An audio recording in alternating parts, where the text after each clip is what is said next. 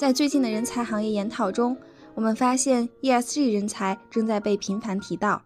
无论是企业端、政府端，还是第三方人才服务机构端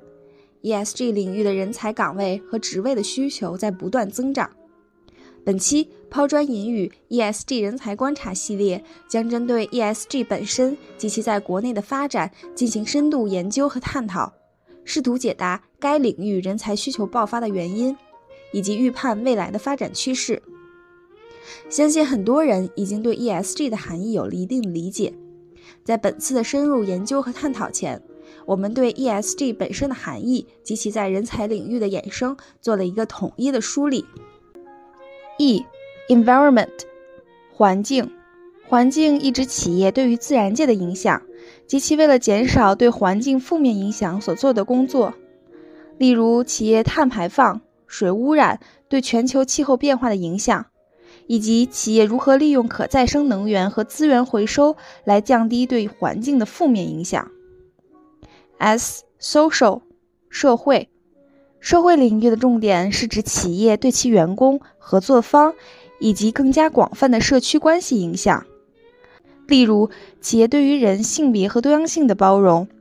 员工身心健康以及社会责任计划和完成等问题的重视和关注。G，governance，治理。治理概念的重点是企业本身的运作是否符合可持续发展的需求。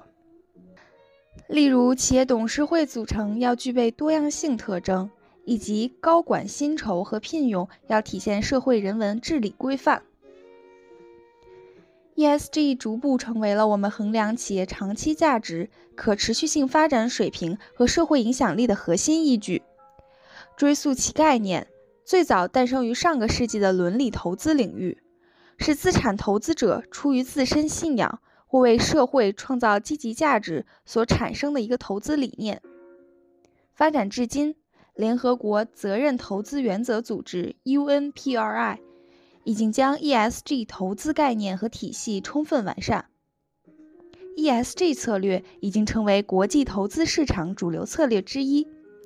因此带来从产业到企业，从投资者到企业经营者，再到政府公共政策制定者。产生了对 ESG 的关注重视，最终在 ESG 人才领域出现了需求增长和爆发。在2022首席高管可持续发展报告中所提到，企业在 ESG 方面的压力上升，其中98%的企业已经感受到气候变化带来的运营风险、成本上涨、外部要求趋严等等压力。同时，监管机构、董事会、股东。消费者及员工等等利益相关方都向企业施压，促使企业尽快采取行动。而人才作为企业和社会可持续转型的关键，未来对复合型 ESG 人才的需求将面临巨大的缺口。在领英2022年全球绿色技能报告中所提到，绿色人才在全球劳动力中的占比正逐渐上升。由二零一五年的百分之九点六上升到二零二一年的百分之十三点三，其增长率高达百分之三十八点五。二零二一年，约百分之十的职位招聘要求中提出求职者至少具备一项绿色技能。ESG 人才需求大幅度增加，但不同主体对于 ESG 人才的需求也有行业差别，凸显了广泛性和多元性。例如，投资机构对于 ESG 投研人才的需求，主要在研究和制定 ESG 投资策略、流程和标准。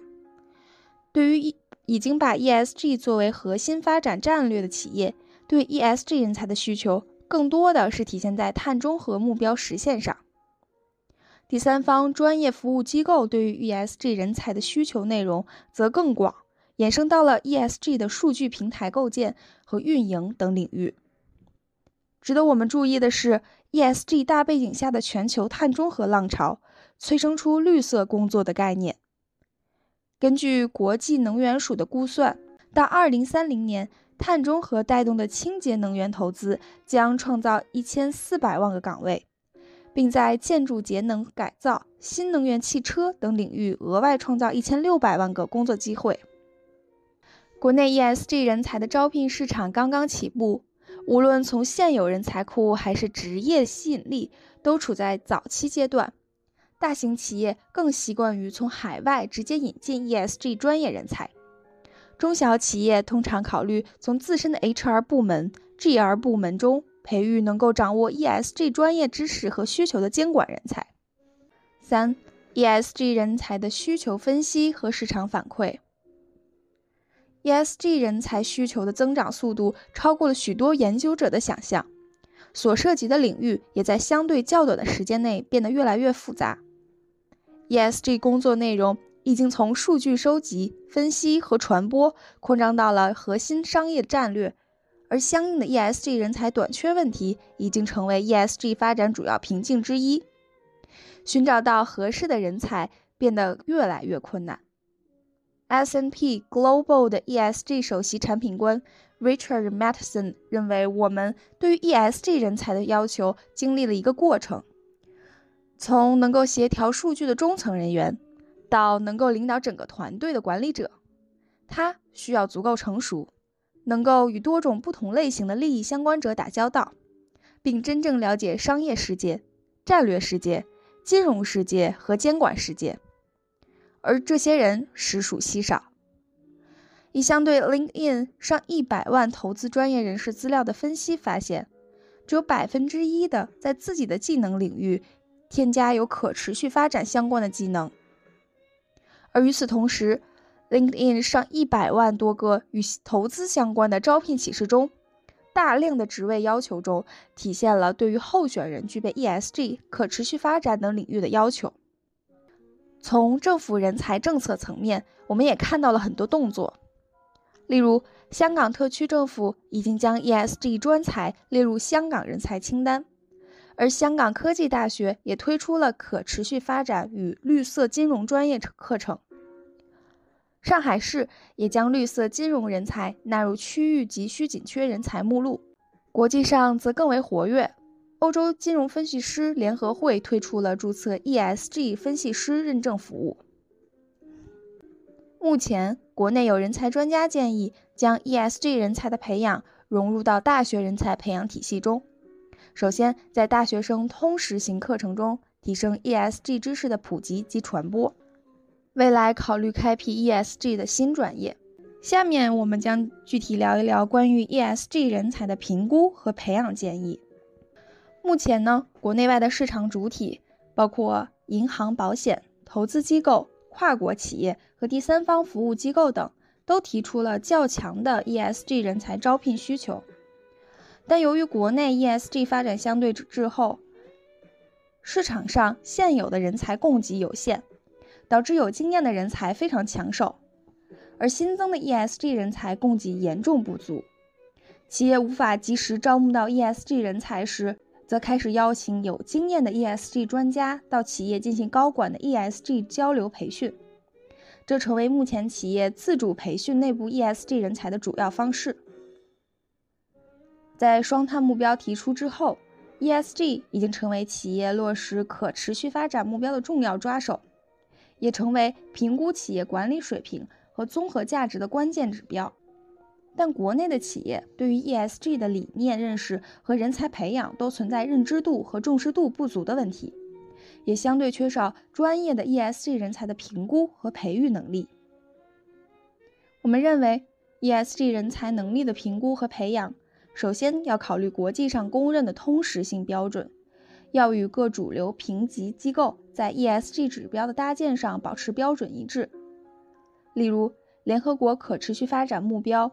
全球报告倡议组织、可持续发展会计准则委员会等相关目标与标准。但也确实要考虑中国企业主体目前的发展阶段和特征，要以增强企业发展韧性和可持续性为首要目标。我们看到，目前国内市场对于 ESG 人才能力需要，首先体现在对于相关政策的解读和分析能力上。香港金融发展局曾经对于金融机构的人才需求调研中也有类似的验证，其调研结果显示，在香港市场的金融从业者看来，目前所面临的 ESG 人才需求，主要来源于机构对于 ESG 框架的理解和监管政策，其次才是数据科学在 ESG 中的运用，非财务分析和整合财务分析，ESG 基础知识，对机构和资产的 ESG 专业分析，信息披露和 ESG 报告，ESG 产品设计，内部治理和监督等技能的需求。这也比较符合国内 ESG 发展阶段特点，就是市场仍处于初级阶段，政策是 ESG 发展的主要驱动力。市场主体首先需要的是对于政策的把握和理解，因此 ESG 人才首先需要能够掌握 ESG 政策原理和现状，熟悉各类相关政策对于市场主体的要求。但是，真正全面的 ESG 人才能力需求不可能永远停留在政策解读水平上。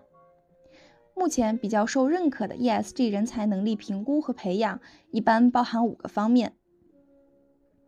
第一是理论思维能力，要求人才能够掌握 ESG 相关的理论知识和研究成果，例如要懂得 ESG 的实质含义、现状特征和发展趋势。第二，则是政策理解能力，要求人才能够掌握国内外政府机构对于 ESG 的监管要求和相关政策激励，而且要能够把政策和实际业务链连接起来，落地到日常的执行中。第三是市场洞察能力，要求人才不仅能够掌握 ESG 市场的整体发展态势和市场数据表现，同时要能设计出相关的 ESG 产品和服务。第四是评估分析能力，要求人才能够把 ESG 评估分析运用到机构的资产评估中，成为市场主体的另外一个价值衡量工具。第五是议题通晓能力，要求人才能够熟悉常见的 ESG 议题，包括气候变化、生活多样性、劳动关系等，做到融会贯通。针对 ESG 人才的五大能力。人才专家建议，针对不同的主体，包括金融机构、教育机构、跨国企业、第三方服务机构等，在实际运用中可以进行权重的调整和创新，突出不同主体在不同发展阶段和不同的业务要求。我们认为，一个完整的企业内部 ESG 组织架构，首先要求决策者层面要能够给出战略方向。对 ESG 工作能够执行监督和指导的职能。其次，要求管理者层面能够根据 ESG 战略方向制定目标，协调部署资源进行管理决策。最后，要求执行者能够有效地执行落地各项 ESG 具体工作。企业对于 ESG 人才的能力需要一定会不断演化升级。就如马蒂森所说的。我们开始需要的 ESG 年轻专业人士，只是需要挖掘和处理有关公司针对于 ESG 的承诺、实践和成果数据信息。但很快，我们就需要开始招聘能够了解和分析指标和数据的，同时能够围绕分析和数据为可持续发展进行产品开发的人才。我们要求他们具有缜密的思维和分析能力，以及良好的道德和丰富的资历。